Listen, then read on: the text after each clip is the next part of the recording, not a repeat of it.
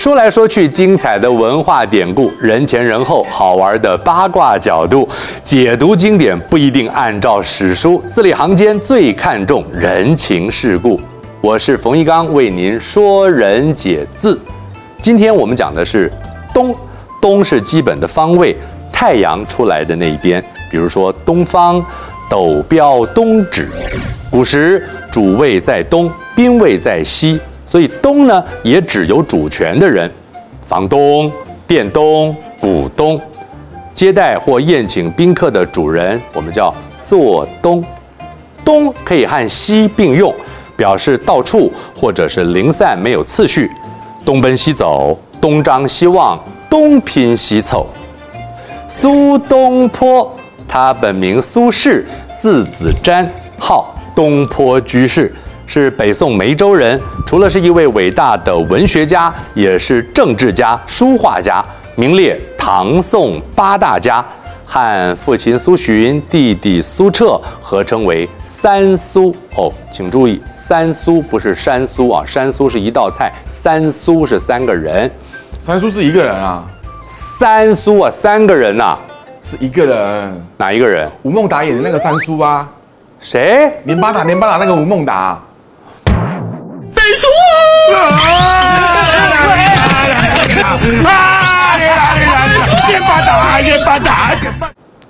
我不认识。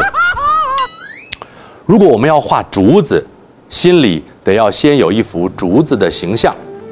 胸有成竹，就比喻在做事之前已经拿定了主意。文同是苏东坡的表哥，也是画家，擅长画竹子。主张要胸有成竹而后动笔。苏东坡为他写过一篇文章，大意是说，画竹必先得成竹于胸中，要先想好竹子的形象再去画，想画的东西自然而然就会浮现。如果匆忙动笔，只是想画下所见的形象，那么绘画的灵光也就稍纵即逝了。苏东坡有一位好朋友叫陈季常，他的家中啊宽敞华丽，养着一群歌妓，客人来了就以歌舞宴客。但是陈季常的妻子柳氏性情暴躁善妒，每当他宴客就醋性大发，拿着木杖是大喊大叫，弄得陈季常很是尴尬呀。于是苏东坡就写了一首诗来取笑他：龙丘居士亦可怜。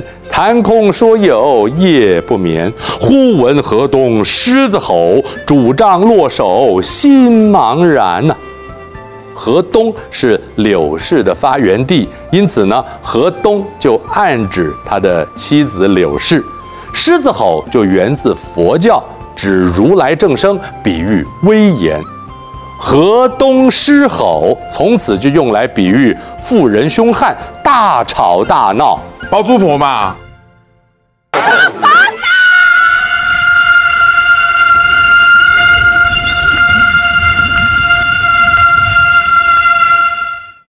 哈，这个人我也知道哎。雪泥鸿爪出自苏东坡的诗《贺子由渑池怀旧》，他答复弟弟苏辙因难遣手足之情所写的《怀渑池寄子瞻兄》。人生到处知何似？应似飞鸿踏雪泥。泥上偶然留指爪，鸿飞哪复计东西？老僧已死成新塔，坏壁无由见旧题。往日崎岖还记否？路长人困蹇驴嘶。雪泥鸿爪就指大雁。在雪泥上留下的爪印，就比喻往事遗留的痕迹呀、啊。老师不是大雁，应该是鸭子吧？红啊，红是大雁。姜母鸭的脚是红色的红爪。下一首，横看成岭侧成峰，远近高低各不同。不识庐山真面目，只缘身在此山中。这是苏东坡的《题西林壁》。庐山因为周武王时期有高人匡俗曾经在此结庐而居，于是被称作庐山。三面临江，山势雄伟，风景奇丽。也因为临江靠水，山上烟雾缥缈，人们很难看清它的真实面貌。庐山真面目，就比喻事物的真相或人本来的面目。